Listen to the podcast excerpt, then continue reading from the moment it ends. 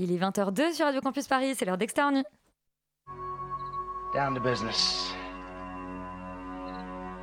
I got my wild cherry diet Pepsi, and uh, I got my blackjack gum here, and I got that feeling. Mm, yeah, that familiar feeling that something rank is going down out there. Oui, non, non, vous vous trompez pas, il s'agit bien d'une apostrophe. Hein. Voilà, je m'adresse à vous, chers spectateurs. Don't ever feed him after midnight. She's! Alive!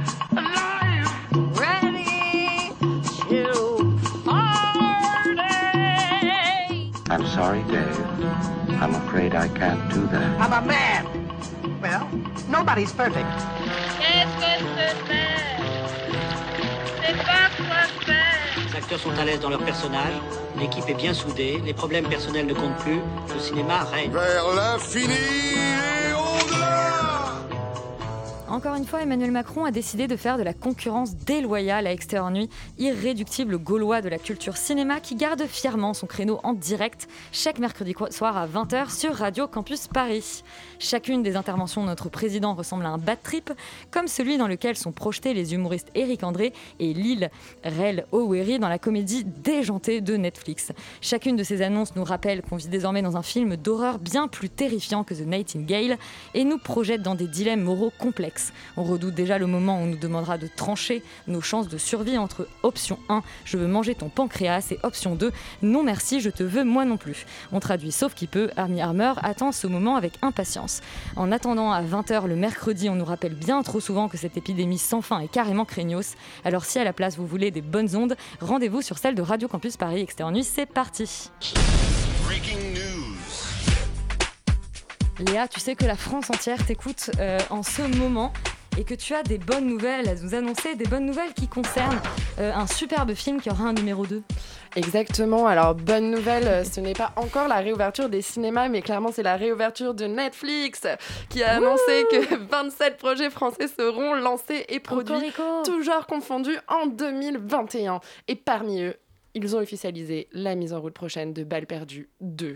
La suite donc du film de Guillaume Pierret qui a connu un très grand succès chez nous, chez Extérieur Nuit, mais apparemment un très grand succès surtout à l'international. Du côté 7e art, Netflix a aussi confirmé la production d'une autre suite, celle de De l'autre côté du périph. Donc ce sera De l'autre côté du périph 2, euh, toujours ça, réalisé sorti par... au euh, cinéma, ça. euh, Ouais. Et ben maintenant ça sort sur Netflix parce qu'il n'y a plus de cinéma, faut faire le deuil les gars. Euh, ça sortira donc avec Omar Sy et Laurent Lafitte. La plateforme sortira aussi, et là je pense que c'est un, vraiment un nom de code pour nous parler de la fermeture des cinémas, à tombeau ouvert. Voilà, thriller et premier film de Régis Blondeau avec Franck Gastambide et Simon Abkarian. Euh, une adaptation faite du film coréen A Hard Day de Kim Song-hoon qui était sorti en 2014 lui aussi au cinéma avant que les remakes sortent sur les plateformes. Euh, en matière de comédie, celle que vous attendiez tous, c'est celle de Danny Boone, 8 rue de l'humanité. Euh, sa comédie Confinement, qu'il a écrit, et- qu'il qu'il écrit et qu'il co-réalise bien sûr, et qui racontera la vie d'un immeuble secoué par le Covid, mais encore mieux, c'est Jean-Claude Van Damme, le retour. Il va ressortir les muscles pour le dernier mercenaire, une comédie d'action de David Charon avec un casting électrique assez fou, puisqu'on retrouvera Patrick Timsit, Eric Judor ou encore Miu Miu. Euh, moi, je me demande les, les, les- quand même le- les cascades de Miu Miu. Enfin, je sais pas euh, ce que ça va donner face à, à JCVD. Voilà, mais il y aura aussi peut-être des, agisme. des, des belles surprises. Euh, une série Young Adult, Les 7 vies de Léa, créée par la scénariste Charlotte Sanson. Bendo, d'après une idée originale de l'humoriste Nawel Madani, ça va vous rappeler euh, des frissons de Miskina, puisqu'on suivra Farah, une journaliste télé en pleine ascension qui, pour sauver sa famille, doit s'unir avec ses sœurs et rembourser avant la fin du ramadan 2 millions d'euros à un important dealer par tous les moyens. Euh, mais on retrouvera également les adaptations d'Alan Coben, disparu à jamais, euh, et puis aussi une, une nouvelle romance, La part du feu, mais surtout, surtout ce que vous attendez tous, le documentaire Johnny by Johnny. Euh, une série en cinq parties qui racontera l'histoire de Johnny Hallyday grâce à des images d'archives totalement inédites. Eh ben écoute, que de, que de réjouissantes euh, nouvelles. Euh, Léa, on te sait fan de Nadine Labaki. Tout à fait, je suis hyper fan de Nadine Labaki. Euh, j'avais adoré Caramel, j'avais encore plus aimé Et maintenant on va où Euh, J'ai été très touchée par Cafarnaum pour lequel elle avait remporté euh, le Grand Prix au Festival de Cannes euh, il y a le prix du jury au Festival de Cannes pardon en 2018, donc il y a 2018, trois ans maintenant. Et bien Netflix vient d'annoncer qu'elle allait adapter Les Invisibles en version USA. Les Invisibles, rappelez-vous, c'était ce film de Louis-Julien Petit sorti en 2018 avec Audrey Lamy et Corinne Maziero qui racontait l'histoire de femmes qui se battent dans une association pour la réinsertion de femmes SDF. On n'a pas vraiment encore d'infos sur euh, le casting, mais un remake euh, US produit par Netflix, réalisé par Nadine Labaki, ça peut être, ça peut être un bon film Netflix qu'on attend. Et enfin, une mauvaise nouvelle, un portrait noir et blanc au César qui nous attend. Le Et oui. Covid est-il responsable? Oui, les Césars n'ont pas osé faire les portraits en noir et blanc de ceux qui nous ont quittés mais ne sont pas encore morts, juste c'est les violeurs. On était un peu déçus. Là, il y a un nouveau portrait en noir et blanc euh, pour l'année prochaine, celle la, la mort très triste de Bertrand Tavernier, le réalisateur de La vie et rien d'autre, euh, avait 79 ans. Ces films venaient justement d'arriver sur Netflix. J'espère que vous voyez un peu l'ironie dramatique quand même de mes news où on parle que de Netflix ce soir. Euh, les films de Bertrand Tavernier venaient justement d'arriver sur Netflix. Vous pouvez toujours les voir, ils sont toujours en ligne. Le juge et l'assassin, La vie et rien d'autre, Coup de torchon entre autres. Euh, voilà, le, le grand réalisateur est décédé à 79 ans à Sainte-Maxime euh, la semaine dernière. Et comme il aimait le dire, rien ne vaut un film en salle. Une copie 35 mm moyenne sera toujours mieux qu'un DVD un peu pourri. Qu'aurait-il dit de Netflix si on lui avait tendu un micro? Mais je suis pas sûre qu'il ait connu les Blu-ray. Il y a aussi, euh, il y a aussi, euh, tout, il y a aussi toute euh, la série documentaire Voyage à travers le cinéma français qui est disponible en ce moment sur MyCanal, avec euh, sur Ciné Plus particulièrement, et euh, tout un tas de films aussi qui ont été ressortis sur la plateforme MyCanal. Donc il n'y a pas que Netflix qui rend hommage à Bertrand Tavernier. Et il n'y a pas que Netflix, il y a aussi Salto, Yuri, puisque, alors il est mort il y a très longtemps, mais ses films sont bien vivants. C'est ceux de Stanley Kubrick, dont toute la collection, et enfin quatre films sont disponibles sur Salto. Je crois que tu as envie particulièrement de nous parler de Docteur Folamour. Oui, alors mais de Kubrick aussi en général, puisque alors 4 films sur 12, hein, il a une filmographie finalement assez réduite pour un cinéaste de son, de son acabit. En fait, je pense que c'est très chouette que ces films-là soient disponibles sur une plateforme telle que Salto, parce que ça permet peut-être un peu de, de démystifier euh, Kubrick, qui est en fait un, cinéaste euh, euh, tellement légendaire qu'on a un peu qu'on oublie un peu qu'en fait c'est des films extrêmement accessibles pour la plupart, qu'il a vraiment travaillé des genres très très différents. Et effectivement, comme tu l'as dit, Docteur Folamour est un de mes préférés parce que c'est une comédie. Euh, c'est une comédie extrêmement grinçante, extrêmement noire, esthétiquement parfaite et qui a magi- enfin, magistralement bien vieilli, même par rapport au contexte actuel sur la désinformation, les fake news, euh, les, les, les, euh, les tensions géopolitiques dans le monde. Et de ce point de vue-là, c'est vraiment un film que je vous recommande. Je l'ai revu il y a pas longtemps. J'étais vraiment très très surpris par le- l'actualité du, propos et le, le cynisme aussi du film. Et donc les trois autres films qu'il y a, c'est Orange Mécanique, 2001, l'Odyssée de l'espace et Full Metal Jacket, chacun travaillant à sa manière un genre de film différent. Et je pense que vraiment il faut, pour ceux qui ne connaissent pas Kubrick, euh, se dire que c'est un, c'est un cinéma qu'on peut vraiment apprécier euh, sans, être un, sans être un gros geekos ou un gros nerd, parce que c'est vraiment des, des films qui sont à la fois extrêmement exigeants, mais aussi particulièrement accessibles. Et si on veut commencer par Docteur Folamour, par exemple, bah, c'est un super choix. Oui, parce que tu dis exigeant, exigeant avec eux-mêmes et moins avec, euh, avec les spectateurs. Enfin, les- Ouais. tout, tout spectateur peut le regarder. Félix, tu voulais dire un mot toi aussi sur Kubrick? Euh, oui, bah alors bon, ça me fait toujours un peu rire quand même de dire qu'on regarde 2000 ans de lycée d'espace sur Salto, c'est un peu un camoulox, mais euh, effectivement, c'est hyper intéressant d'avoir mis ces films-là parce que, et même en règle générale, de se pencher sur la filmographie de Kubrick parce que c'est quelqu'un qui, euh, effectivement, un cinéma qui est extrêmement actuel parce que justement à l'époque, il avait compris déjà toute l'esthétique qui allait découler en fait dans les années à venir. Et du coup, euh, il a justement il conjugue dans son cinéma euh, tout, tout, enfin voilà, tout le cinéma euh, moderne, je trouve, en tout cas contemporain, euh, que ce soit en termes de narration et en termes d'esthétique. Et surtout, ce qui est, je trouve, très passionnant, c'est que pour l'époque, et c'est pour ça aussi qu'il est, je trouve, très actuel et très contemporain, c'était un peu justement la quintessence du cinéma américain, de la rencontre entre le cinéma américain et le cinéma européen. C'est un gars qui adorait les grands récits, les grandes histoires, justement à la Ford, etc. Et en même temps, qui adorait justement l'esthétisme de Bergman ou autre. Et du coup, c'est ça qui rend son cinéma passionnant et très intéressant. Et c'est pour ça que je pense que c'est intéressant de le démystifier effectivement et de découvrir ces films qui sont encore passionnants aujourd'hui. Et vous pouvez du coup commencer par ces quatre films disponibles sur Salto. Le premier film dont on parle cette semaine, c'est Bad Trip de Kitao euh, Sakurai, une comédie qu'on retrouve sur Netflix. We're about to embark on a trip of a lifetime. Why did you do that? Don't play with me, mother. I don't think we ever gonna get out of this town. I'm telling you, seeing Maria today, that was a positive omen. Maria! Oh my God, I haven't seen you in forever! If you're ever in Manhattan, I'll show you around. Alors Yuri, euh, on entend un peu euh, tout et n'importe quoi sur Bad Trip, à la fois que c'est une la comédie euh, du moment et que c'est une comédie de très mauvais goût. Euh, Est-ce que ça peut être les deux déjà? Euh, c'est totalement les deux parce Ah, que c'est un, mauvais goût totalement assumé et c'est en même temps la comédie du moment parce que je n'en vois pas vraiment d'autres. Donc je pense que c'est la seule. Euh, c'est une comédie ré- enfin pas, pas réalisée mais écrite produite et avec Eric André donc du Eric André Show. Et ça raconte en fait l'histoire assez bébête d'un type un peu euh, un peu paumé dans la vie, qui rencontre par, un, par magie du scénario euh, une femme qu'il avait perdu de vue depuis euh, 25 ans. Elle lui dit viens à New York, il dit ok, ils y vont, il leur arrive plein de trucs complètement absurdes. Euh, et le tout est tourné en caméra cachée, donc c'est ça qui est euh, un peu la, le- la, la plus-value, enfin le parti pris du film. Euh, je vais en dire un peu de mal avant que les deux fanboys d'Eric André. euh, C'est ce que j'allais dire. Là, t'es quand même. euh, tu, tu vas te mesurer à Félix et Ouais, Laurent parce que qui sont parce que parce que parce que, parce que, voilà, je les ai entendus bâcher Sacha Baron Cohen et Borat euh, et après ils vont défendre ça, donc je suis un petit peu un petit peu étonné. mais euh, non non, mais en fait pour moi le en fait le- effectivement le film est assez drôle. Je je- j'ai ri, j'ai trouvé ça marrant. C'est bien, Yuri. Voilà, mais euh, mais j'ai en fait voilà, moi je me suis demandé pourquoi en fait ça ne me faisait pas non plus euh, hyper rire et pourquoi j'étais pas totalement pris dans le truc et et là je vais un peu faire mon péteux et citer une phrase dont je dont j'ignore l'auteur mais dire qu'en fait la comédie c'est euh, ce qui fait la force de la comédie c'est aussi le contre-champ et en fait je trouve que ce qui manque cruellement à ce film c'est du contre-champ parce que en fait le, le principal argument du film argument comique du film c'est Eric André qui n'importe quoi. Et effectivement c'est drôle. Par contre en contre-champ très rarement c'est efficace. C'est souvent juste des gens qui font oh là là oh là là qui sortent leur téléphone et qui font oh mon dieu je suis tellement choqué. Et finalement ça c'est pas très drôle parce que bah, c'est juste des gens qui sont consternés qui sont sidérés qui sont choqués.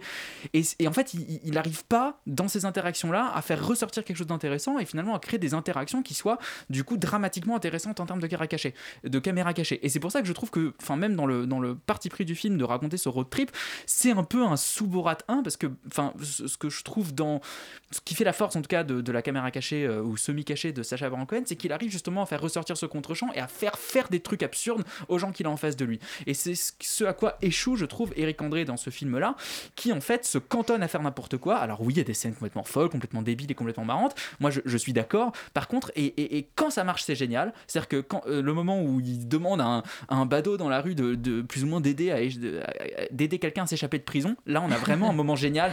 Parce que le type joue le jeu parce que le type marche et qu'en fait le dispositif fait ressortir une interaction intéressante mais pour le reste c'est quand même beaucoup de gros plans sur des têtes de gens qui sont complètement consternés et moi ça ne me fait pas beaucoup rire parce que ça raconte pas grand chose autre que euh, Eric André fait n'importe quoi mais maintenant je vais laisser euh, les deux fanboys euh, de la soirée euh, dire que c'est un génie je viens de chercher euh, qui était l'auteur de la citation euh, que sur, euh, sur le contre-champ. Je ne l'ai pas trouvé. Donc, C'est euh, Bertrand on va, on va- on va- moi, je vais te l'attribuer, te l'attribuer à toi, euh, Yuri.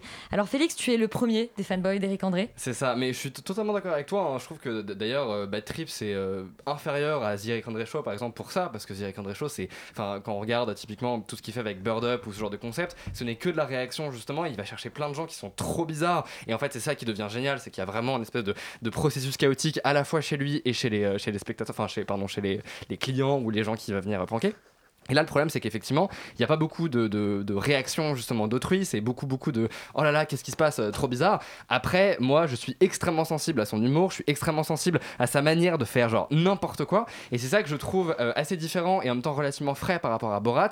C'est que justement là où Borat, euh, Sacha Baron Cohen, il va plutôt chercher le malaise et chercher un peu le, enfin, à titiller le politiquement correct et tout ce qui est genre moral, etc. Bah, dans sa série, c'est vraiment différent pour le coup. Enfin, c'est vraiment un dispositif qui est assez similaire à, ce qu'il fait là, mais bref, on va pas reparler oui, de la mais série. De... Parce que comme tu, comme tu parlais de- du coup de, de Borat, et là je trouve qu'en fait Eric André Show c'est vraiment, euh, pardon, euh, Bad Trip et donc Eric André en règle générale c'est juste je fais n'importe quoi et je pousse euh, justement dans les extrêmes, comme typiquement une scène qui je trouve incroyable où il joue euh, un employé de Starbucks qui justement d'un seul coup il rencontre cette fameuse voilà fille qu'il a perdu de vue, etc., son amour, etc. Et donc il commence à s'échanger les numéros et ça devient quasiment une espèce de comédie en fait romantique où t'as tous les tous les clients qui sont donc des, de vrais clients qui sont complètement pris dans le jeu, ils trouvent ça genre hyper mignon, génial. La fille s'en va et d'un seul coup Eric André commence à vraiment déclamer son amour et d'un seul coup sa main euh, euh, rentre dans un blender et, sa main commence à, être complètement genre euh, détruite par le blender avec plein de sang et tout et t'as tous les clients qui sont complètement mais consternés, ils ont peur et tout et c'est enfin, le genre de situation je trouve qui sont qui, est- qui est incroyable parce que justement il y a que lui qui peut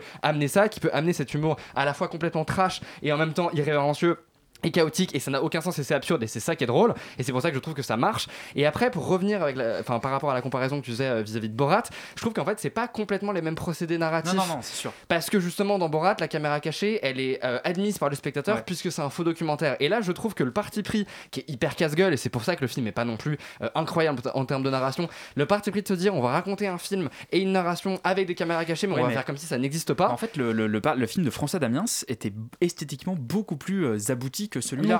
Ouais, je- moi, je l'ai pas vu, mais peut-être, Il était moins drôle, moins. Enfin, c'est- je trouve. C'est pas le même humour, mais- C'est pas le même humour, mais je trouve qu'ils arrivaient justement à faire un truc esthétiquement en termes de caméra cachée qui ressemblait à un vrai film.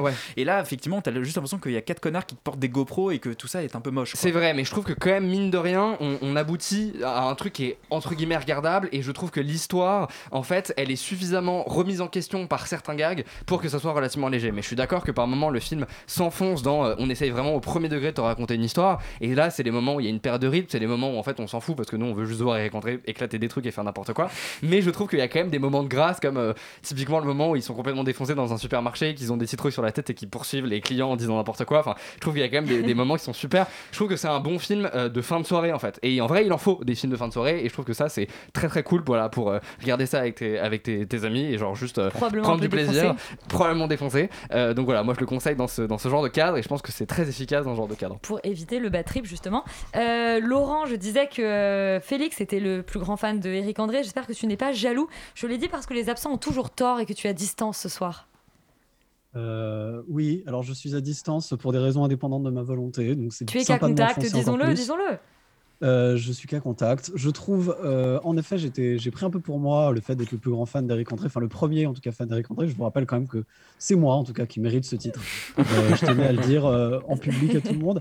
Et d'ailleurs, je suis un petit peu déçu moi aussi par Bad Trip. En fait, je suis assez d'accord avec ce que vous dites, c'est-à-dire que l'humour d'Eric André marche très très bien sur moi. Il y a un côté extra, enfin, extrêmement absurde, vraiment à un point euh, assez, assez difficile à, à calculer, beaucoup plus en fait finalement que, que la plupart de, de- de- de- même des autres humoristes. Euh, on a déjà parlé plusieurs fois de lui et de pourquoi. Enfin, moi, je considère que c'est un humoriste brillant, etc., etc.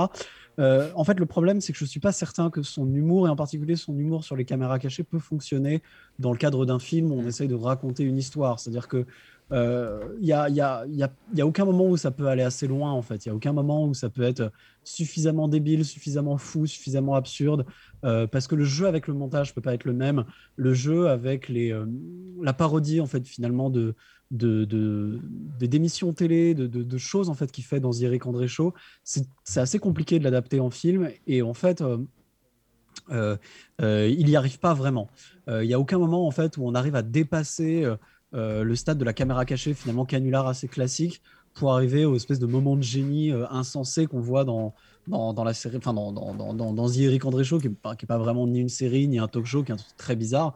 Euh, donc malheureusement, en fait, on n'arrive pas à atteindre le, le, le- maximum de ce que Eric André peut, euh, peut fournir et peut donner en fait en matière d'humour. Malheureusement.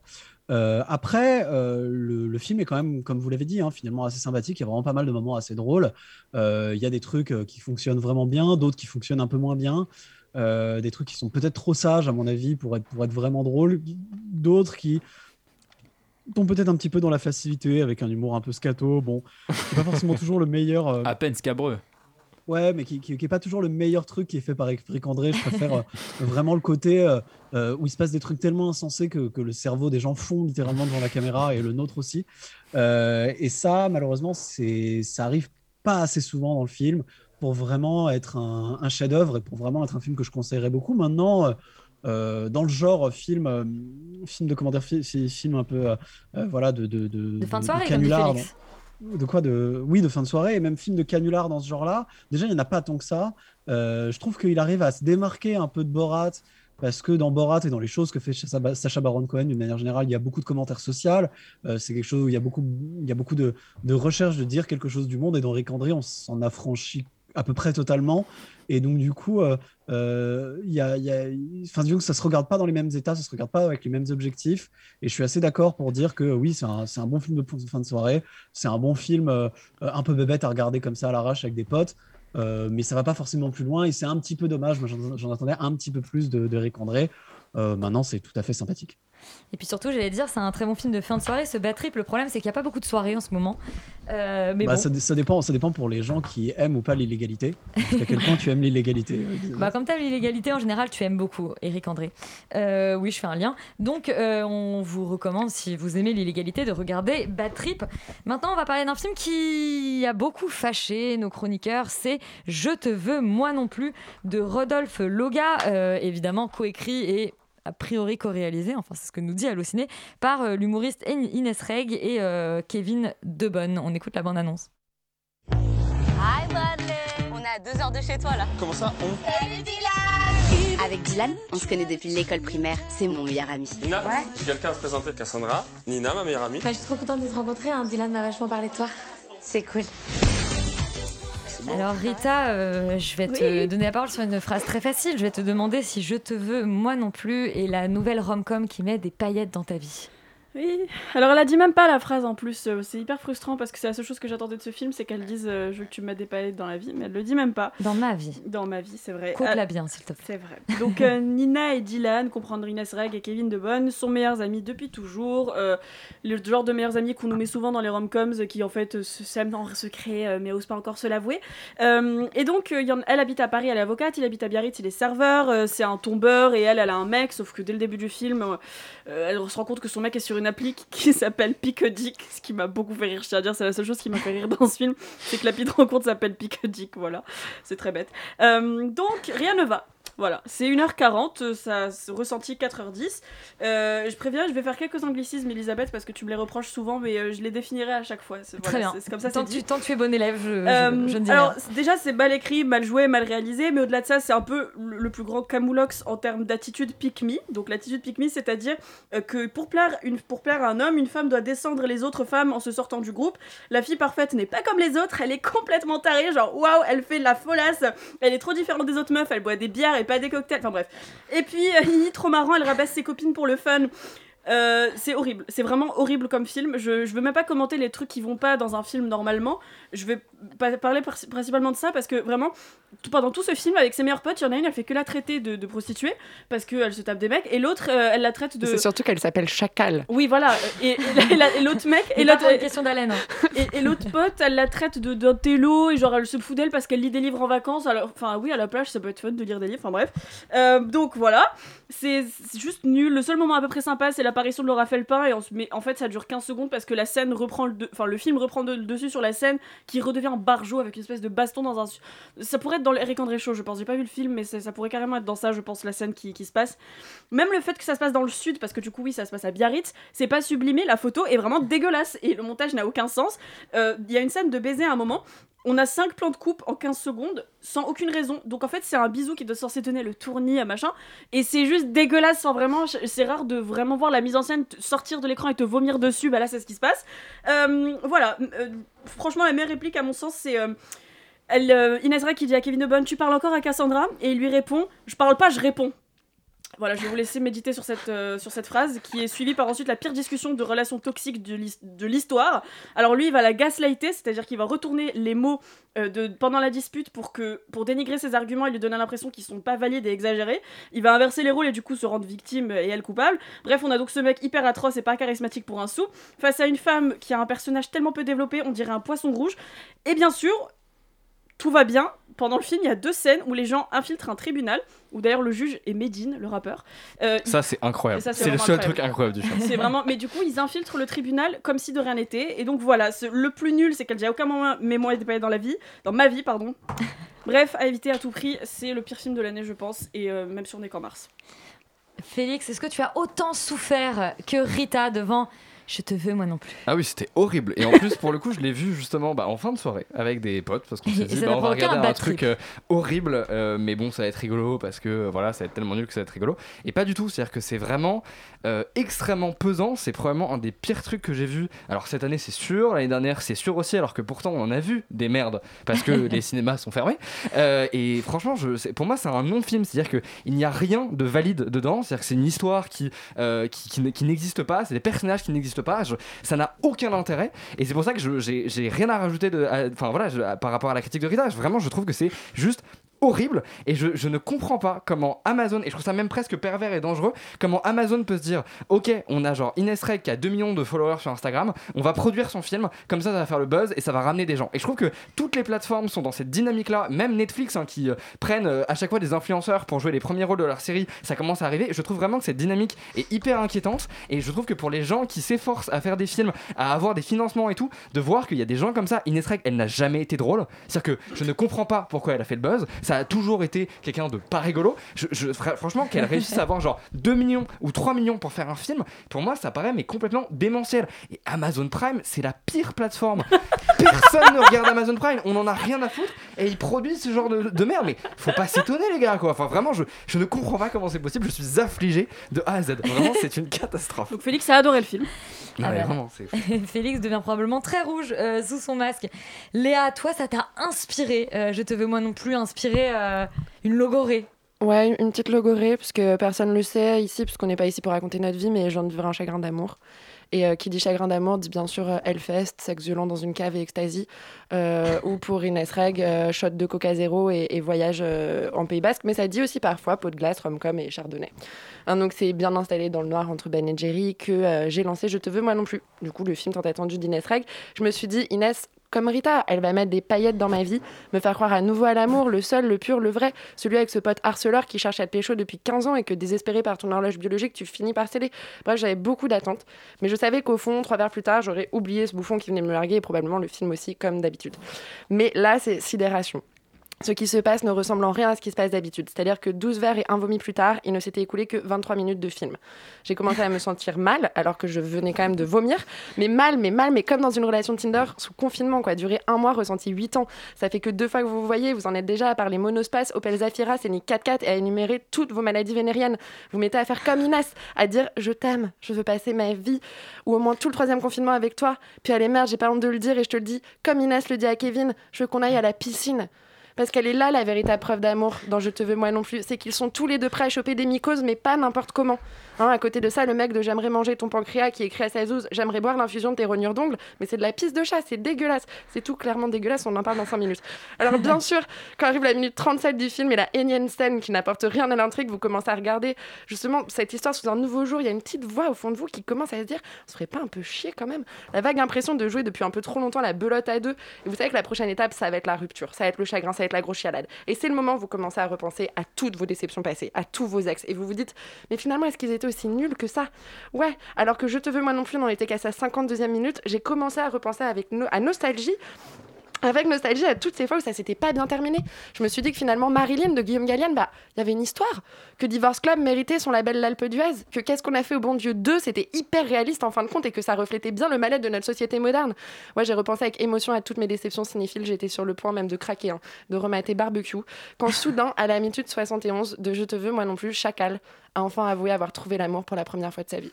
Et là, ça m'a percuté. Ce qu'il m'a fallait, c'était pas repenser à tous ces ex foireux, mais à mon vrai grand amour. Celui qui me manque tant depuis bientôt un an. Celui qui a un peu refait surface dans ma vie Oh. l'été dernier, mais qui en octobre a de nouveau coupé les ponts. Ouais, j'ai repensé à tous ces bons moments ensemble, à la clé, au 5 Comartin, au 7 Parnassien, au MK de Beaubourg, et même à toi, gros dégueulasse de partouzeur de UGC Cinécité Les Halles.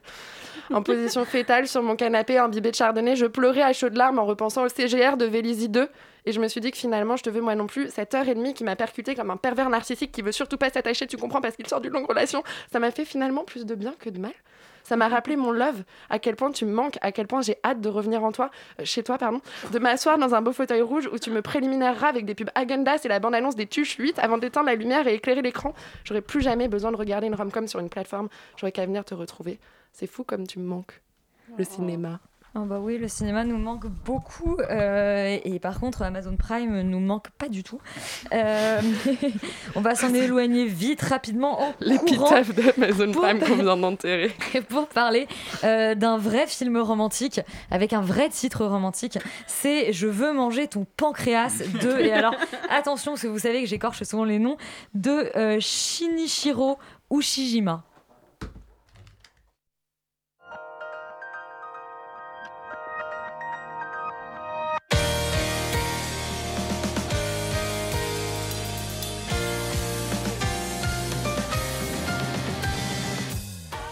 Et Laurent, qui dit animé, dit euh, toi, euh, dit en tout cas un titre très bizarre euh, qui, je crois, n'est pas complètement représentatif. Là, on s'imagine un terrible film d'horreur ou, je le disais en intro, peut-être le biopic de Armie Hammer. Eh ben écoute, pas du tout. Euh, peut-être malheureusement, peut-être heureusement, je vous laisse juger, mais euh, je, veux manger, je veux manger ton pancréas. euh, c'est un film qui ressemble beaucoup plus à Nos étoiles contraires ou à Me, Earl and the Dying Girl, qui est une espèce de, euh, d'histoire euh, assez classique finalement avec euh, un jeune lycéen qui est, qui est un peu taciturne et qui, et qui n'aime pas beaucoup les relations sociales, qui, euh, qui finit par rencontrer une jeune lycéenne qui elle est atteinte d'une maladie très grave. Et, euh, et ensemble, ils vont découvrir euh, une maladie très grave du pancréas évidemment. Et ensemble, ils vont découvrir l'amour et, et comment dire essayer de faire vivre des beaux derniers instants à cette jeune femme. Mais évidemment, comme c'est un film japonais et que c'est bizarre, ça s'appelle Je veux manger ton pancréas. Euh, en réalité, c'est adapté d'une, euh, c'est adapté d'un roman. roman qui, est fait, qui a fait un grand succès euh, au Japon et qui a été déjà adapté en, en film live aussi, que je ne regarderai pas, je pense, Euh, mais, mais qui existe pour, pour les plus curieux d'entre vous. Parce qu'en fait, le, le- le- finalement, le problème de ce film, c'est que c'est c'est, un film qui est excessivement classique, avec un pitch extrêmement connu, extrêmement convenu, et qui, et qui finalement euh, est ni particulièrement bien fait, ni particulièrement euh, euh, bien écrit, ni particulièrement bien euh, réalisé en termes de, de, voilà, de, beauté, d'animation. Y y a- en fait, finalement, il y a, il n'y a pas grand-chose à dire de très bien sur ce film, malheureusement. C'est-à-dire que tout ça sent en fait un peu le, le je dirais le, sous Your Name, enfin une espèce de côté de, com- de, de, de- de comédie dramatique, enfin de drame romantique avec des jeunes lycéens, mais, mais en un peu moins bien. Euh, avec beaucoup de curseurs poussés un peu plus faibles. Et donc du coup euh, euh, ça rend un film qui est pas très intéressant, mais qui a en fait le charme d'être un film japonais avec les bizarreries des films japonais, avec ces personnages qui sont très caricaturaux, avec les situations qui sont parfois un peu étranges, avec beaucoup de non-dits, avec beaucoup de trucs qui qu'on qu'on verrait pas finalement dans, des films occidentaux et qui font finalement un peu ouais, le charme et l'intérêt de ce genre, euh, de cinéma-là. Euh, je trouve aussi que le film aborde des, sujets et des domaines qui sont euh, pas forcément euh, évidents et pas forcément clairs pour, euh, euh, pour, des spectateurs occidentaux et qu'on qu'on verrait pas forcément en fait dans, ce genre de film chez nous, euh, qui sont euh, euh, l'importance de la sincérité et aussi l'importance du sérieux. C'est-à-dire que finalement, ce que fait le film et ce qui est assez étrange, c'est de raconter un peu l'attrait des gens sérieux. Euh, ça peut paraître un peu curieux comme ça, mais le personnage principal est un personnage très sérieux, un peu, euh, un peu chiant, euh, un peu pas très marrant. Mais pourtant, il, arrive à charmer cette fille qui, elle, est un peu, un peu plus fofolle et, finalement créer une espèce de, relation assez profonde autour de, justement, de son côté un peu sérieux. Donc, y y a- en fait, c'est un film qui, qui a une espèce de charme, qui a des choses pas si inintéressantes à raconter, mais qui le fait finalement de manière un peu, un peu légère, un peu faible. euh, pas euh, Avec un manque de sérieux finalement. avec un manque de sérieux, peut-être, je dirais peut-être plutôt euh, avec une espèce de légèreté. Finalement, c'est vrai que, que, que, que le, que le personnage principal n'a pas, en tout cas. Euh, et c'est un petit peu dommage parce que, parce que je pense que ça aurait pu être un film bien meilleur s'il avait été euh, un petit peu plus sérieux dans le rythme, un petit peu, plus, un petit peu mieux écrit. Euh, un, peu, euh, un peu moins caricatural, mais, euh, mais c'est, ça reste un film assez plaisant pour les gens qui aiment ce genre de cinéma-là. Ça reste quand même relativement dispensable. Il y a d'autres films dans le genre qui sont plus intéressants. Mais si on est en manque d'animés japonais un peu tout mignons, mais en même temps un peu tristes, qui font pleurer parce qu'il y a des gens qui meurent, et ben, et ben on peut regarder ce genre de film. Léa, toi, euh, écoute, tu pouvais pas tomber plus bas de toute façon que le film euh, d'Inès Reg, donc euh, je mangeais ton, ton pancréas, t'as donné une Ah nouvelle bah, moi, idée ça relation Tinder. Ouais, ça m'a grave remonté le moral parce que dès le début, elle est morte en fait. Genre, le film s'ouvre, c'est son enterrement. Donc au moins, tu sais que euh, tu sais où tu vas. Moi, j'aime bien quand les relations elles sont claires. Tu vois, quand on te dit genre, je vais te tâche comme une merde dans trois mois. Enfin, là, c'est bien. Tu vois, ça commence. elle, elle- est, elle est canée, donc tu sais comment ça va se terminer. Moi, je, je partage pas du tout l'enthousiasme de Laurent parce que oui, il y, y a deux trois trucs assez cool si on est vraiment fan du Japon et il y a deux trois scènes assez gauleries quand on aime euh, euh, les, les japaneries. Après, je, je trouve que les personnages sont mais- hyper caricaturaux. Euh, elle, elle fait que hurler avec une voix de crételle, genre Eh comme ça pendant tout le film. Lui, enfin, je comprends même pas pourquoi elle lui met le grappin dessus. Euh, ce que Laurent Parce qu'il est sérieux. de dire, que c'est les que en gros. C'est important, les gars, euh, sérieux. le film le sauve parce qu'elle a vu un reportage à la télé euh, disant que en gros si tu manges un bout du pancréas de la personne malade tu peux la sauver enfin c'est un truc un chelou un truc un peu délire comme ça. Et donc c'est pour ça que le film s'appelle comme ça. C'est pour ça qu'il y aura cette grande déclaration à la fin du film qui est je veux boire l'infusion de tes d'ongles qui finalement il efface ce texto pour écrire à la place je veux manger ton pancréas Euh, mais voilà en fait si tu veux, il y, y a un truc qui est intéressant, c'est un twist à la fin, euh, justement sur la manière dont, cette jeune femme va mourir, où, euh, où là tu te dis, bah en fait, ça, ça aurait été intéressant, il, aurait fallu le, le- le- le filer un peu mieux tout au long du film, mais, mais, mais je trouve que le film est vraiment passé à côté de, de son propos et que dans Your Name, il y avait quelque chose d'hyper intéressant euh, euh, de raconter sur euh, comment tu peux passer à côté d'une histoire d'amour, comment tu- tout est lié au timing et tout est lié à, à l'instant présent. Et là, bon, bah, c'est un peu, c'est un peu glauque et tout ça pour qu'en fait, à la fin, il ait trouvé une pote dans la meilleure pote complètement folle dingue de cette meuf qui lui interdit de dater des mecs. Enfin, tout est un peu malsain. c'est-à-dire, il termine avec la meilleure pote? Bah, en gros, une fois qu'elle est morte, en gros, euh, lui, il n'arrivait pas à avoir d'amis et grâce à cette euh, Ah. relation, il est réussi à devenir ami avec euh, La meilleure amie de sa meilleure Alors amie. même, euh. c'est dans, dans, enfin, je l'ai déjà gros spoil, hein, mais dans la scène post-générique, je sais pas si tu l'as regardé Léa, Ouais. mais en fait, euh, il lui dit qu'ils euh, s'aiment et qu'en fait, maintenant, ils vont être ensemble. Voilà. Donc, Bon, comme bah, quoi, finalement. spoil. Non, mais il, il suffit pas que quelqu'un vous tèche pour trouver l'amour, il faut que la personne meure. Tu vois, si la personne meurt, alors là, t'es sûr que la relation d'après, euh, ce sera la bonne. C'est ma conclusion de, de cette semaine. Puis il faut toujours regarder les potes du coup euh, du, du mec avec qui on sort. ça Du coup, je prends des nouvelles de tous mes ex pour savoir toujours envie ou genre... Non, mais je suis. Enfin, en fait, en fait, je suis assez d'accord avec toi. C'est-à-dire que si le côté euh, japonais euh, t'énerve, faut, faut peut-être pas regarder ce film, quoi, parce que ça en est, euh, ça en est truffé. Bon bah on conseillera du coup euh, Je veux manger ton pancréas euh, aux fans de japanerie comme dit euh, Je suis pas hyper sûre du terme. Je suis pas non plus sûre tout à fait du terme. En, en fait, on dit, en fait, on dit japonaiserie. Ah bah déjà. non, je suis pas sûre non plus, mais Écoute Ouais. très bien. En toujours au taquet euh, sur Radio Campus Paris pour faire évoluer le dictionnaire et ça, c'est quand même une Et bonne bah évidemment, les néologismes, c'est chez nous. Et on va changer radicalement d'univers pour s'intéresser à The Nightingale, donc direction euh, l'Australie. Et euh, c'est nettement moins niais et un chouïa plus violent.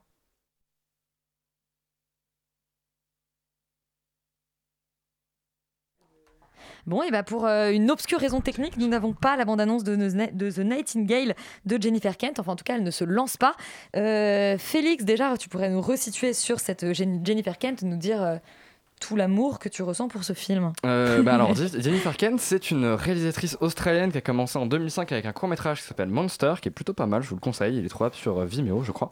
Euh, et ensuite, euh, elle a réalisé en 2014, non? 2014, je pense, C'est ça, 2014, euh, Mr 2015, ouais. Babadook, qui est donc son premier long métrage, qui était un long métrage d'horreur inspiré justement de son court métrage que j'avais trouvé plutôt réussi. J'aimais beaucoup l'ambiance j'aimais beaucoup justement c'est la mise en scène ses cadres comment elle, crée justement de la tension juste avec de- des jeux de lumière et comment ju- justement en fait elle n'était pas du tout dans un film d'horreur putassier où on essaie de te faire sursauter mais où euh, on essaie voilà d'instaurer une vraie ambiance euh, une ambiance de malaise. Et en plus je trouvais qu'elle abordait une thématique qu'elle tran- qu'elle transformait en motif horrifique que je trouvais très intéressante qui était euh, celle de la mère en fait qui déteste son enfant qui euh, a la haine de son enfant.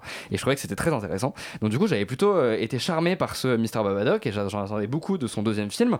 Et du coup là The Nightingale Patatras. en fait c'est sorti du coup en 2018 et on l'a que maintenant. Je sais pas trop pourquoi. Il n'y a pas eu de distribution euh, en France. Il y avait- en fait, il y a deux distributeurs quand même qui sont Kinovista et Condor, et je pense qu'il a dû devoir sortir l'année dernière. Et euh, a priori, ils l'ont juste refourgué à OCS parce que bah, les cinémas sont Ouais, bah voilà, donc euh, dommage.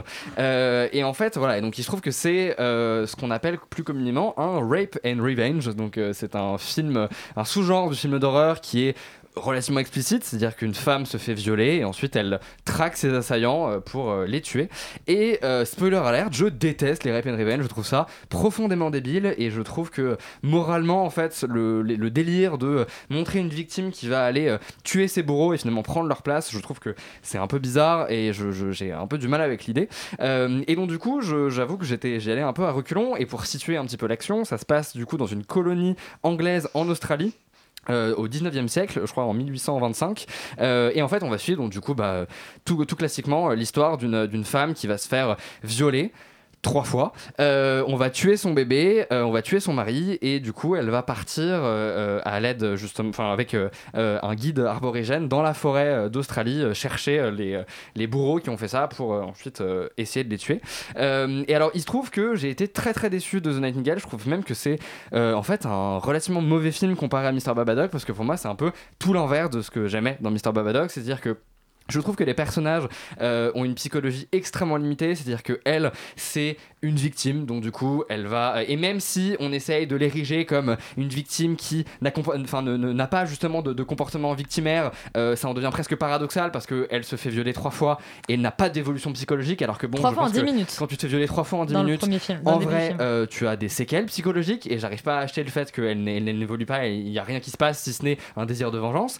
Et ensuite, euh, ce que je trouve euh, un petit peu bizarre, c'est la construction du récit qui va amener en fait euh, justement euh, euh, ce, personnage à tuer des personnages qui ne sont pas forcément les plus méchants. Et donc du coup ça va pas forcément favoriser non plus l'empathie qu'on va avoir pour elle parce que bah il y a quand même une relation avec les personnages quand on regarde le spectateur et quand tu tues les plus gentils pour te laisser les plus méchants T'as l'impression qu'en fait la victime devient euh, presque monstrueuse, déjà qu'en plus moi j'ai du mal avec le principe de base du Rape and Revenge, et surtout j'ai un problème avec les méchants. Les méchants c'est des méchants de Rape and Revenge, et donc c'est juste des hommes qui violent et qui tuent et qui violent et qui tuent, et il y a, y a rien d'autre en fait, c'est juste des espèces de qui tuent stéréotypes. beaucoup d'enfants aussi. Euh, et je, et enfin, je ne comprends pas comment c'est possible d'écrire des méchants de dessins animés comme ça. Enfin, vraiment, il y a un moment donné, pour que ça vienne m'intéresser, il faut construire des personnages qui sont plus nuancés, où où il y a un semblant de psychologie, parce que sinon, ça ne, ça ne- ça ne- enfin, je trouve que ça ne mène nulle part. Mais Jennifer En milieu de film, elle aborde quelque chose que je trouve plutôt intéressant. Elle vient contester le Rape and Revenge, parce que d'un seul coup, en fait, son héroïne se retrouve hantée justement par les victimes qu'elle a tuées. Euh, elle comprend que être bourreau de son bourreau, bah, c'est pas bien. Et donc, du coup, elle commence à euh, plus ou moins justement questionner le genre. Et à la limite, c'était le truc que je trouvais un peu intéressant parce que justement, enfin, Dieu soit loué, quelqu'un venait contester justement ce genre que je trouve plutôt débile. Mais malheureusement, à la fin du film, qu'est-ce qui se passe? Et ben, il y a quand même revenge. Et du coup, je j'arrive pas à comprendre pourquoi elle a fait ça. Et je trouve qu'il y a même, mine de rien, même si c'est un petit peu plus nuancé, il y a quand même une ambiguïté que je trouve un peu dommage parce que j'aimais bien justement le principe qu'il n'y ait pas vraiment revenge, en tout cas pas de cette manière-là. Rajouter à ça une mise en scène inexistante alors que le film sort 4 ans après, genre The Witch, qui est genre génial en termes d'esthétique et en termes d'ambiance euh, justement sonore, je trouve ça vraiment dommage. Tu compares les deux parce qu'il se passe dans la. Enfin, Il se voilà. passe voilà, dans la forêt euh, au, 18e, siècle- enfin, au 19e siècle et du coup voilà je trouve que le film euh, ne fonctionne pas du tout euh, comme prévu et j'ai été très très déçu. Parce que The- du coup, The Witch, c'est Robert Eggers et, et non pas Oui, pardon, Jennifer j'ai pas expliqué, Ouais, mais parce non, qu'on a plus beaucoup de temps. Effectivement, mais je, je, je recontextualise. Yuri, toi, euh, Nightingale, ça t'a euh, moins, euh, moins dégoûté. Oui, et puis Félix. surtout, en fait, je, je vais me faire un peu l'avocat du diable parce que je trouve pas non, fi- le, non plus le film si extraordinaire que ça. Néanmoins, je trouve que je suis beaucoup moins sévère que toi, Félix. Je suis assez d'accord sur le principe du Rape and Revenge, qui est un, un genre que je déteste aussi. Et quand j'ai vu que c'était ça, j'étais là, ouf, euh, grosse, grosse flemme. Et effectivement, les 30 premières minutes sont extrêmement difficiles, et extrêmement douloureuses et viscérales pour le coup. Euh, et c'est extrêmement compliqué à regarder. Par contre, moi, je suis pas du, du tout d'accord en fait sur la caractérisation. Je ne suis pas non plus d'accord sur l'esthétique. Je trouve le film esthétiquement assez réussi, même très beau. Euh, pour moi, c'est le, le- le- le point de référence, c'est pas du tout Robert Eggers et The Witch. Euh, très bon film par ailleurs, mais c'est pas, pas la question. Euh, c'est plutôt, enfin pour moi, il y, a- il y a vraiment un parallèle avec les premiers films de Werner Herzog et notamment Aguirre ou La colère de Dieu, où justement cette, cette, cette nature va complètement prendre le dessus sur des personnages qui vont être dans une quête et qui vont s'enfoncer de plus en plus dans une sorte de, de folie et de fuite en avant. Et Oui, je mais elle filme que- jamais la nature. Elle est toujours, on Mais est je suis toujours pas en-. En, en plan euh, Je poitrine suis pas sur les d'accord. Il y, y y y a- beaucoup de plans sur la forêt, il y a beaucoup de plans sur cette espèce de bouche australien que moi j'avais jamais vu filmer comme ça. Euh, Il y a également euh, des personnages aborigènes que je trouve pas du tout inintéressants et beaucoup moins, euh, euh, beaucoup moins euh, binaires et manichéens euh, que ce que, que, que- que- que, effectivement les personnages de bourreaux. Après, le genre veut des personnages de bourreaux un peu comme ça, donc on peut aussi consi- euh, considérer que c'est un, que c'est une convention. Mais moi je, moi, je trouve que le film perd vraiment de son souffle dans, on va dire, euh, les 30 dernières minutes où euh, le, le- je comprends plus rien à ce qui se passe. Euh, Ils sont, ils, sont devant une maison. Enfin bref, tout- toute la spatialisation du conflit est extrêmement bizarre. Mais le, je trouve quand même qu'il y a une. Justement, il, il s'éloigne de ce côté euh, très débile et bébête du Rape and Revenge qui est euh, la vengeance pour aller vers quelque chose de justement beaucoup plus atmosphérique que ce que tu décris. Parce que moi, justement, toutes ces scènes dans la forêt, toutes ces scènes, enfin, tout, tout le, cœur du film en fait, qui est cette. Cette déambulation presque où tout le monde est plus ou moins mort-vivant, où, vraiment ils sont guidés par une espèce, vers, vers une espèce d'enfer euh, par, euh, par ces, par ces guides-là. Moi, je trouve ça assez, assez chouette, assez beau et assez atmosphérique. Donc, je suis pas du tout aussi sévère que toi. Je, après, c'est vraiment à regarder pour un public quand même averti parce que le- les 30 premières minutes sont d'une violence euh, rare. Mais, mais globalement, je suis beaucoup, beaucoup moins sévère que toi quand même.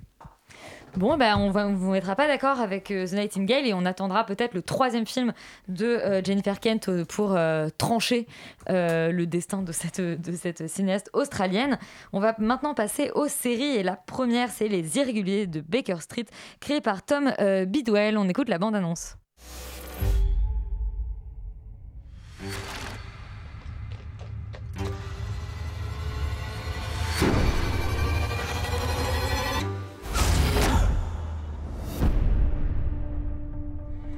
My business partner and I have been watching you from our apartment on Baker Street. Baker Street, Baker Street, on connaît cette adresse, euh, Rita. Et oui, en tant que très grande fan de Sherlock Holmes, je connaissais bien et j'avais hâte euh, parce que j'avais pas vu déjà que c'était un truc qui faisait peur et moi je suis une victime qui n'aime pas les trucs qui font peur donc déjà ça commence mal. tu n'as pas regardé The Nightingale. Ah non, ça clairement non. Euh, mais donc c'est, je pensais que ça parlerait de Sherlock Holmes euh, ou de son univers, mais en fait ça, ça, ça parle de son appartement parfois. Et en fait c'est l'histoire de Watson qui va engager des, donc ça c'est, un truc qui existait dans la franchise entre guillemets Sherlock Holmes. Il va engager des, des gamins de rue pour bosser avec lui, avec eux pour les aider à résoudre certaines enquêtes peuvent avoir. Euh, donc le, pitch de base c'est ça, ça se passe dans l'ère victorienne, le ca- casting est colorblind, c'est-à-dire que enfin tout le monde est de toutes les couleurs de l'arc-en-ciel, disons, euh, sauf que euh, sans forcément de, cohérence avec l'époque, etc. Et ça se passe du coup dans les rues. De Londres à ce moment-là, donc c'est très crasseux, très sale, etc. Euh, la BO est assez atroce. Je sais pas pourquoi j'ai commencé avec ça dans mes notes, mais en fait c'est, euh, c'est un, euh, ils prennent des musiques un peu contemporaines, mais pas tout le temps. Donc il y a souvent un peu comme la même ambiance que dans la BO, que dans la bande-annonce là où on entend trucs qui font peur globalement. Et des fois il y a des espèces de chansons électro qui arrivent, mais de nulle part. Et il y en a genre deux ou trois, et c'est atroce, mais vraiment atroce. C'est les pires, pires types de musique. Euh, donc bon, L'électro en général ou celle-ci? non, celle-ci. Enfin, l'électro, j'en sais rien parce que je, je suis très vieille. Mais euh, donc- non, mais en gros, le- ça se passe dans l'ère victorienne, mais avec un penchant extraordinaire. Ce qui m'a saoulé dès le début, parce que l'intérêt de l'univers de Sherlock Holmes, c'est que même quand on pense que le surnaturel cause ce qui se passe, et ben, il trou- lui va trouver la rationalité qui explique l'inexplicable. Et c'est ce qui rend le personnage et l'univers passionnant. C'est le fait qu'on se dise toujours, il y a une explication, Sherlock Holmes va la trouver. Bah là, déjà, Sherlock Holmes, il est pas là. Des fois, on voit ses pieds, des fois, on voit ses mains, mais on le voit jamais lui. On entend son violon, on le voit, on voit, on le voit dégueuler de dos, mais c'est absolument, vraiment, on le voit jamais. C'est Laurent en fait. pour l'instant, j'ai vu que trois épisodes, donc euh, peut-être qu'il apparaît après, mais on le voit pas. Euh, voilà, et c'est le- c'est lent et chiant avec des jumpscares parfois pour nous réveiller. Euh, des mauvais jumpscares en plus parce que j'ai même pas eu peur alors que j'ai très facilement peur. Il y a des, des fois des trucs un peu gore donc vraiment juste c'est dégueulasse. Bref, Sherlock c'est un super matériel de départ pour écrire des trucs de fou donc c'est dommage que ça soit pas exploité. Et euh, le seul truc un peu stylé c'est. Enfin. Même pas en vrai, hein, mais juste euh, j'ai pas compris les méchants. Chaque épisode, il y a des méchants différents et c'est des trucs qui font un peu peur, genre un monsieur fou avec ses oiseaux, euh, une dame qui quand elle crie ça t'anesthésie et après elle vole tes dents. Euh, Ah oui. Ah, il y a- c'est il a-. C'est y a un prince qui fait, il y a un prince qui fait de l'hémophilie, qui se retrouve en baston avec des corbeaux tueurs parce que cette phrase est pépite. Euh, voilà, il y a aucun développement de personnage ni de lien entre eux. Je saurais pas vous dire leur prénom ni même euh, qui est frère de qui. Euh, je suis pas du tout attachée à eux. S'il y en a un qui meurt, je m'en fous. Donc voilà, c'est moyen bof. Esthétiquement, c'est moche et les triangles amoureux basiques qu'on voit venir, j'ai la flemme. Je clairement, je continuerai pas cette série après l'émission. Donc j'ai pas vu Bridgerton, mais je pense que clairement Netflix surfe sur les teen dramas avec de la musique contemporaine, une esthétique passée, des accents, un casting colorblind et du contenu graphique. Ça m'a juste donné envie de revoir les autres versions de Sherlock Holmes qui sont vraiment kiffantes. Donc euh, voilà, c'est pas juste les deux personnages principaux masculins sont assez beaux, mais on s'en fiche quoi. bon, écoute, c'est un argument une de vente. critique tout euh, aussi bordélique que le, la un série, argument de vente comme un autre.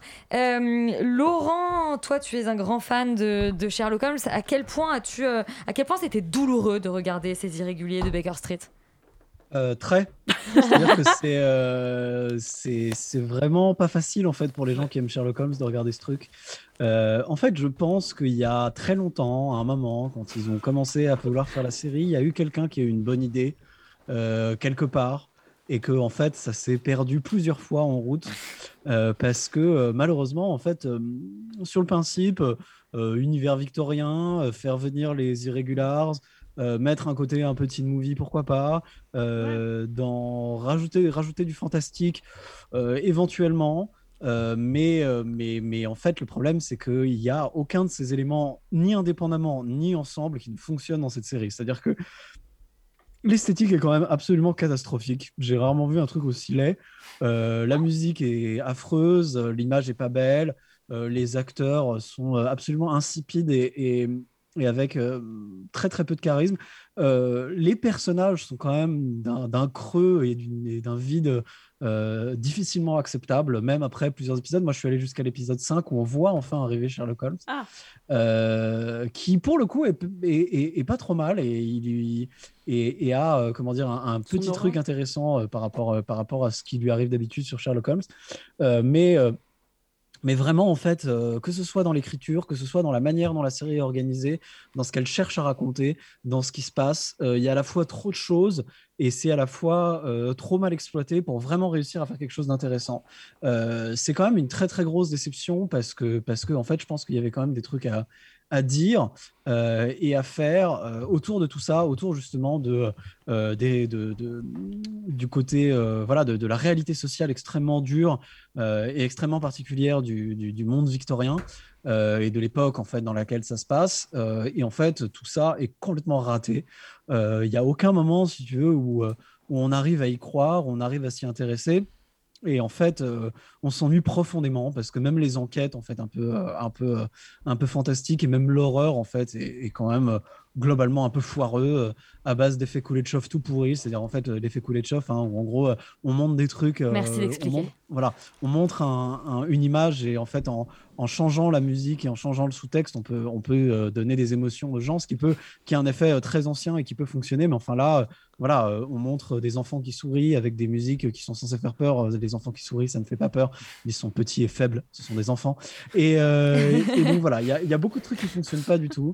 Euh, la liste est longue. Je n'ai pas vraiment envie de m'étendre dessus. Je vous conseille vraiment pas ce truc. Et, et pourtant, euh, pourtant, comme si, enfin, il y a tellement de belles choses à faire avec Sherlock Holmes et, et certains, euh, notamment euh, nos amis Mark Gatiss et Steven Moffat, qui ont fait la série Sherlock, qui a maintenant presque 15 ans, je crois, ont quand même réussi à faire des choses beaucoup, beaucoup, beaucoup plus intéressantes que ça. Donc, donc non, les irréguliers de, de Baker Street, vraiment à éviter. Et ben on passe notre chemin et pour retrouver Sherlock à Baker Street, eh bien on regarde euh, le Sherlock, voilà le Sherlock de la BBC. La dernière série dont on parle ce soir, c'est carrément Craignos euh, de Jean-Pascal, enfin de et avec euh, Jean-Pascal Zadi euh, pour quand même recontextualiser. Carrément Craignos, c'est donc la saison 2 mais produite et sur France Télé d'une série autoproduite, une web série autoproduite qui s'appelait Craignos. Euh, on écoute la bande-annonce de Carrément Craignos. Allô, c'est qui Quoi, c'est qui il est fou, lui On a ton meilleur pote Sam dans le coffre de notre caisse, et toi t'as 100 000 balles. C'est qui qui a les clés du coffre Voilà, vous me faites péter les plombs Alors tu nous les ramènes, sinon on le zigouille. Bisous. Alors, euh, Yuri, je crois que tu n'as pas vu Craignos. Tu as commencé directement avec Carrément Craignos. Voilà. Euh, tu connais Jean-Pascal Zadi Je de connais Tout Jean-Pascal Simplement Noir. de Tout Simplement Noir et de son travail euh, sur certains films de Fabrice Eboué. Euh, non, mais en fait, c'est la suite donc, de Craignos. Donc, je suppose que ce qui se passe dans Craignos, c'est que Jean-Pascal Zadi, qui joue un type qui s'appelle Ernesto, se fait confier un sac avec 100 000 euros. Il le perd, il essaie absolument de retrouver l'argent. Donc, la suite dans Carrément Craignos, c'est Jean-Pascal Zadi n'a toujours pas les 100 000 euros. Son pote euh, qui lui avait prêté les 100 000 balles sort de tôle et il fait plus ou moins tout pour retrouver les 100 000 euros. Donc euh, c'est plus ou moins tout ce que j'ai compris parce que j'avoue que j'ai pas vraiment compris ni l'histoire, ni les personnages, ni l'intrigue, ni les enjeux, mais ça n'est pas grave parce que je n'étais pas là pour ça. Euh, la série n'est pas non plus là pour ça. La série est plutôt là pour enchaîner des scènes toutes plus absurdes les unes que les autres et qui moi m'ont pour la plupart vraiment fait éclater de rire parce que Jean-Pascal Zadi a un charisme euh, très étrange, très drôle. Il a une espèce de, de, de- manière de cultiver le malaise à la fois dans son écriture, dans sa mise en scène. Je trouve que la, série euh, pour de la comédie est extraordinairement bien pensée en termes de cadre. Alors on aime ou on n'aime pas, mais je trouve que il travaille beaucoup le plan fixe et donc en fait il va vraiment faire euh, venir les, les acteurs en premier plan, en arrière-plan. Il va vraiment jouer avec beaucoup de profondeur de champ et ce qui est assez étonnant en comédie et je trouve que c'est très très louable et chouette de sa part d'utiliser un peu des procédés de mise en scène intéressants là-dessus. Euh, il va euh, mettre en scène des personnages tous plus débiles les uns que les autres. Enfin, moi, en fait, à chaque fois que Bunaimin, euh, qu'on connaît par son nom de scène, le chinois marrant, qui joue un type qui s'appelle Hassan et qui est complètement fan de l'islam et qui dit salam et tout et qui veut faire du, du halal et du bio dans son épicerie. Enfin, tout ça, tout ça n'a aucun sens. Mais plus ça va, plus c'est marrant. Et lui, en fait, à chaque fois qu'il apparaît laissé à l'écran et qu'il dit salam mes frères, moi, je trouve ça genre extraordinairement drôle parce que justement, il arrive à mélanger ce genre de références totalement, euh, totalement loufoques, absurdes. Et donc, euh, et dont, enfin spoiler alert, mais un des personnages euh, qui est une espèce de gros, euh, gros voyou plus ou moins veut finalement réinvestir ses 100 000 euros dans un, dans un business écologique parce qu'il trouve que la planète est en train de mourir et qu'il faudrait du coup la sauver. Enfin, il y a énormément de, choses comme ça et ce qui fait vraiment pour moi la force de la série, c'est cette signature musicale à chaque fois qu'il se passe un truc au vocodeur et où, enfin, où en fait il y a un arrêt sur image. Jean-Pascal Zeddy souvent regarde l'écran et il y a un commentaire genre Ernesto est vraiment dans la merde. Enfin voilà, et c'est chanté comme ça c'est- et c'est tellement bizarre et tellement enfin singulier. Et ça que- surprend au début, hein. Ouais, que, que, que moi vraiment je conseillerais vraiment de regarder cette série. Peut-être pas la binger parce que au bout de 5 épisodes de Jean-Pascal Zeddy qui fait n'importe quoi, c'est un peu too much, mais on peut, on peut, on peut diviser le visionnage de cette série. Et puis c'est des épisodes de 20 minutes donc ça se regarde vraiment très facilement. Et, et voilà, je trouve qu'il il cultive un peu ce. Il trace un peu son sillon d'une voix très très singulière dans la comédie française et je, suis j'ai vraiment hâte de voir ses prochains projets parce que tout simplement noir pour moi c'était une vraie réussite et là ça a été tourné enfin écrit avant tourné après mais euh, mais il y a vraiment pour moi une, montée en puissance de son de sa grammaire Voilà. De sa grammaire, de la grammaire de Jean-Pascal Zadi. Euh, Léa, est-ce que Carrément Craignos, ça t'a séduit Ah ouais, moi je rejoins totalement Yuri, ça y est, j'ai retrouvé l'amour en fait, c'est Jean-Pascal. Ah, bah tu voilà. vois. Et, euh, et c'était ça la, la chute quand même euh, qu'il fallait euh, ce soir.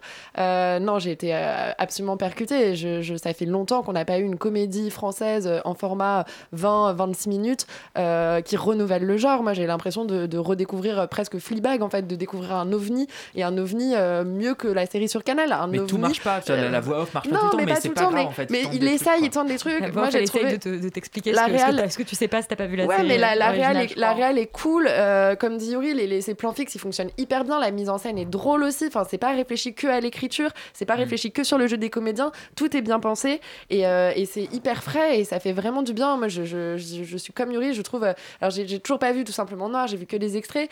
Euh, j'ai eu des échos différents sur le film, mais là, je trouve que dans cette forme de série, il a vraiment trouvé la manière de s'exprimer, de poser ses personnages et de créer justement des personnages qui sortent un peu du lot.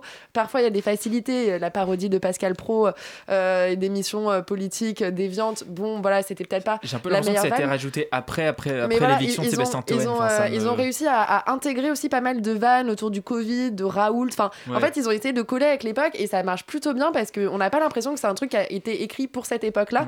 Enfin, on n'est pas dans ce sujet-là. Et euh, pour moi, c'est un grand oui. Euh, vraiment, je vous invite à foncer à voir Craignos sur euh, France.tv. La série est entièrement dispo gratuitement et, euh, et à suivre euh, à l'avenir euh, Jean-Pascal Zadi dans ses prochains et c'est aussi sur Salto Voilà. Voilà, toi, t'as vraiment les actions en fait. bah écoute, moi je, je l'ai vu sur ça parce qu'en fait il faut, il faut un compte pour regarder ça sur France.tv, ça m'a saoulé donc je suis allé sur mon compte Salto. Mais pas du tout, tu, peux, Waouh. te, tu peux te connecter directement. euh, euh, Enfin, c'est. Bah non, je rejoins Yuri parce que je, je suis Salto, je suis abonné à Salto, mais moi j'ai regardé sur France.tv en oubliant que je pouvais passer par Salto et j'ai dû recréer un compte pour pouvoir regarder la série. Eh ben, On est dans un euh, grand débat euh, un sur grand la débat, Startup je- Nation. je-. En tout cas, voilà, vous pouvez, euh, vous pouvez regarder euh, carrément Craignos soit sur France.tv. Si vous avez un mail. Salto, exactement. euh, Extérieur Nuit, c'est déjà terminé. On se dit au revoir. On se voit la semaine prochaine. Et surtout, vous restez sur Radio Campus Paris, puisque maintenant, c'est l'émission musicale de Mood Club. On, bah, on reste sur Radio Campus Paris. On se dit, nous, à la semaine prochaine. Et on zouk. Et on zouk.